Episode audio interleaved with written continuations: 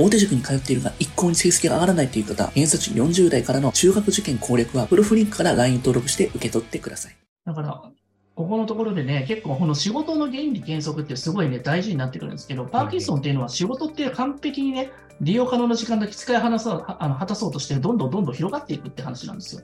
うんうん。なので、そこのところで必要にタスクを時間をかけたり先延ばしにして仕上がりがね、明日とかの直前になったりということが大体訪れるわけじゃないですか。い帳尻合わせみたいなことになってくるわけで。だから、これをうまくちゃんと活用しなきゃいけない。ここにはまっちゃいけないんだよ。パーキンソンにはまっちゃいけないんだよって話。だから短時間に仕上がるためにしていかないといけないって話ですよね。だプロジェクト締め切り直前まで後回しにしませんかって話なんですよ。はいはい。だから後回しにパターンみんなしちゃうんですよ。まだまだあ時間があるだろうっていうのが、まさにこの間の夏休み以降まだあるから、なんとかなるだろう、夏休みがあるからいけるだろうって、これパーキンソン働いてるんですよね、これは。うん使える時間があればあるほど使い果たすって話なんですよ。はいはい。うん、だから時間をかけてタスクをゆっくり完成させようと後回ししても余計に仕上げ、そうやってやるとうまくいかないんだよって話なんですよね。うん生産性っていうのは締め切りがあれば確実にやるんですよ、人って。なるほど。そう、人は限定してちゃんと期期日も絶対決めていかないとやらないんです。そうですね。まああまりにもみんななかなかできないのは、やっぱり締め切り設定のところが自分でできてないっていうところですよね。大人でもできないんです。だから他人に管理してもらうしかないんですよ。うん、子供なんて絶対一人でできないですからね。そうですね。まあ、緊急でなく重要なところっていうのはなかなか自分ではやろうとは思えないですからね。しかも親は親もここであ頭で分かってたとしてもうまくいかない理由っていうのは、親は親と子供の約束って破りますか、子供って。親との約束は。そうですね。親との約束は結構破っちゃいますよね、お子さんは。そうなんですよ。だけども先生との約束って破らないんですからね。これ書いておいてくださいね。皆さん。親との約束は破ります。子供、あの、先生との約束は破りません。うんだから第三者管理って言葉があるんですよ。大手塾に通っているが一向に成績が上がらないという方、偏差値40代からの中学受験攻略は、プロフリンクから LINE 登録して受け取ってください。そしたらそれはどうやったら、その2割のところの、えじゃあ8割の一番重要なところを最短で成果出せるのっていうやり方もあります。時間管理のマトリックスでちょっと考えていきましょうかね。本来は時間管理のマトリックス表っていうのをちょっと出したら一番良かったのかもしれないんだけれども、まあ、左内目に一番、なんかあれですね、えっ、と、証言っていうのあるじゃないですか。1証言、2証言、3はいはい証言って4つに分かれるじゃないですか。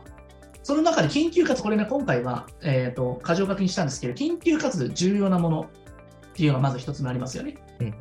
これは例えば皆さんがよくやってると思うんですよ。明日までの塾の課題だったりとか、そこまで重要じゃない課題、そして学校の課題、これらに追われてる人って結構多いんじゃないかなと思うんですよ。うんいかがでしょう？はいこれがあるから時間がないって言ってません、皆さん。まあそうですね。やっぱり緊急性ってところにどうしても駆られてしまってますよね。うんさあ皆さん、ちょっとね、これ後で質問していきますが、しっかりこの4つの内容を理解してくださいね。で2つ目、緊急じゃなくて重要ってもの。まあ、授業の内容の理解、塾のね、苦手克服、説明してもらうこと、過去問対策。うん。これなんか今すぐ緊急じゃないですよね、今の時期でしたら。どうでしょう？そうですね。まあ受験直前になって初めて緊急になってくるところであって、そういうことです今の時期にとってはすごい遠いものに見えてますよねそう。そうですよね、そうですよね。それに対してですね、それに対してですね、今度3番、緊急であるけれども重要じゃないっていうもの。うん。うん。友達の支えだったり、ゲームの付き合いだったりとか、はいうん。まあ、いろんなものあると思います。こういったもの。意外と断れないんですよ、意外と。うん。確かに確かどうでしょうか？あと、緊急でも重要でもないもの、スマホの眺める時間、ぼーっとする時間うん。こういったものが結構多いんですよね。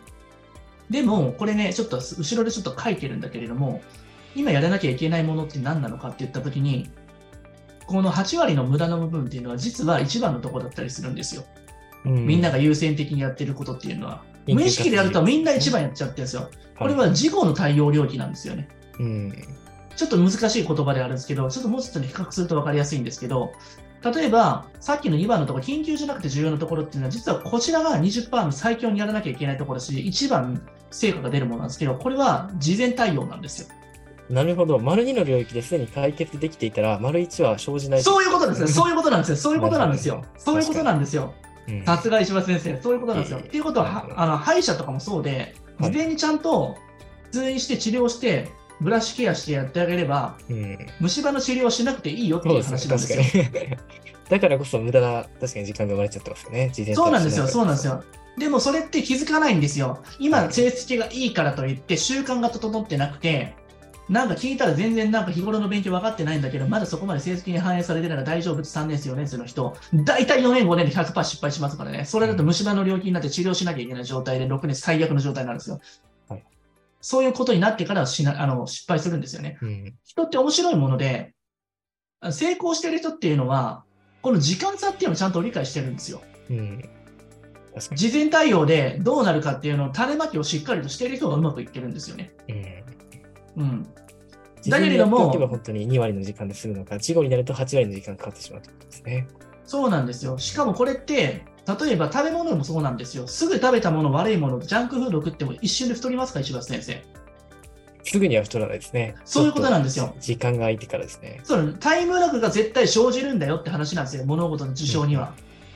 タイムラグが。そのタイムラグって起きてきて、どんどんどんどん食べ続けて、一気に体重がその後バンバンバンって太っていくんですよ。はいこ。れも成長曲線じゃないけれども、悪いものも積み上がっていくと、後からどんどん開花していって戻らない状態になって、それで大病を患ったりするんですよね。うん。その時気づかないのが怖いんですよ。変化に。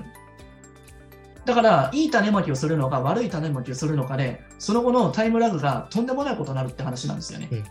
だからみんながやってることは、この80%の事故の対応の領域をずっとやり続けてるから、いつまでたっても成績が上がらないんですよね。うん。そうですね。さあ、皆さんどうでしょうか？ここのところでですね、ちょっと共感いただいたところあるかなと思うんですけれども、その中で、必ず失敗する子っていうのは、この2番を飛ばして1番、3番、4番と言ってるんですけど、皆さん、どうでしょうか？この2番のところすっ飛ばしてる方結構多いんじゃないでしょうか？我が子はどういうふうにやってるかちょっと書いていただけたらと思うんですね。うん。ちょっと頑張ってる子の中でも確かに意外と丸1に時間を割いちゃってる子はほとんどな気がしますね。うん。そうなんですよ。だから頑張り方を間違えるだけですっごい損失をしてしまうし、成果が出ないんですよね。だから大概の子たちの成果が出てない子たちは、その1、3、4の順番にやってるんですよ。まあ L 字型ですね、いわゆる。はいはい。こういうこういう感じですよね。1、2、なるほど3、4だったら1ってこういう感じで言ってますよね。でうんで、うまくいっている人って逆でですね、1、2、3の順番でやってるんですよ、ちゃんと。に。うん。うん。だから優先してるですね、むしろ2、1、3、4とかでやってるんですよ。はいはいはい。緊急でなく需要を最最優先してる。そうなんですよ。僕らの仕事でもビジネスでうまくいっている人たちがおいても、2、1、3、4を絶対順番でやってるんですよ。そうですね。確かに。そうなんですよ。さあ皆さんどうでしょうか？この2番をすっ飛ばしてる人、すっ飛ばちゃんとやってるっていう人、むしろ全然やれてなかった。みんな書いてください。これはね、あの、悪いことじゃないです。知ってるか知ってないかだけだし、この辺のところ塾の先生言わないですよ。塾の都合で言ってるから、この緊急活っていうのは勝手に作られてるだけであって、自分にとっての重要なことって何なのかっていうのをまず見なきゃいけないって話ですよね。うん。絶対に我が子の今のレベルだったりとか理解度っていうのを必ず理解しなきゃいけないってことですよね。重要じゃない課題だったりとか、学校の宿題とかも、すごい追われてしまって、そっちの方のやつは2番ができないんだよっていう人もいるんですよ。はい。でもこれの解決方法もちゃんとありますよ。うん。うん、これも。実は、あの、3分の1の時間で終わります。意識することで。はいあること。うん。なるほど。3分の1の時間。はい。どういうことかっていうことなんですけれども、まあ、実際のところ、2を、えー2時間でやりましょう。うん1を1時間でやる。これどういうことかって、パーキンソンの法則っていうのをご存知ですかしますね。うん。はい。パーキンソンの法則。これはあれですかね。えっと、それこそ8割、2割のところですかね。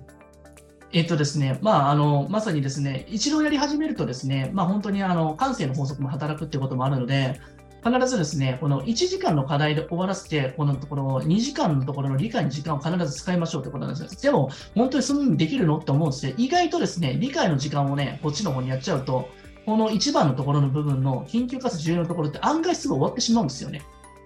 なるほど。じゃあ、その丸2の部分を片付ければ、意外と丸1もささっと片付くということですね。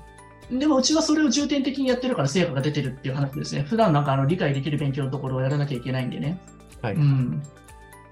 大手塾に通っているが一向に成績が上がらないという方、偏差値40代からの中学受験攻略は、プロフリンクから LINE 登録して受け取ってください。偏差値10アップは当たり前、常識破りの夏攻略法ということで、僕ら紹介していきたいと思います。うん、常識破りっていうね、なんかね、またなんかあの面白いフックだと思うんですけれども。はい、ということですね。ちょっと見ていきましょう。さあさあ、皆さんね、あの、大手塾に行くのか、行かないのかっていう論争が、もうずっと言ってきたと思うんですけれども、あの案外やっぱりこの夏季講習行くって人は65%ぐらいいるんですよね。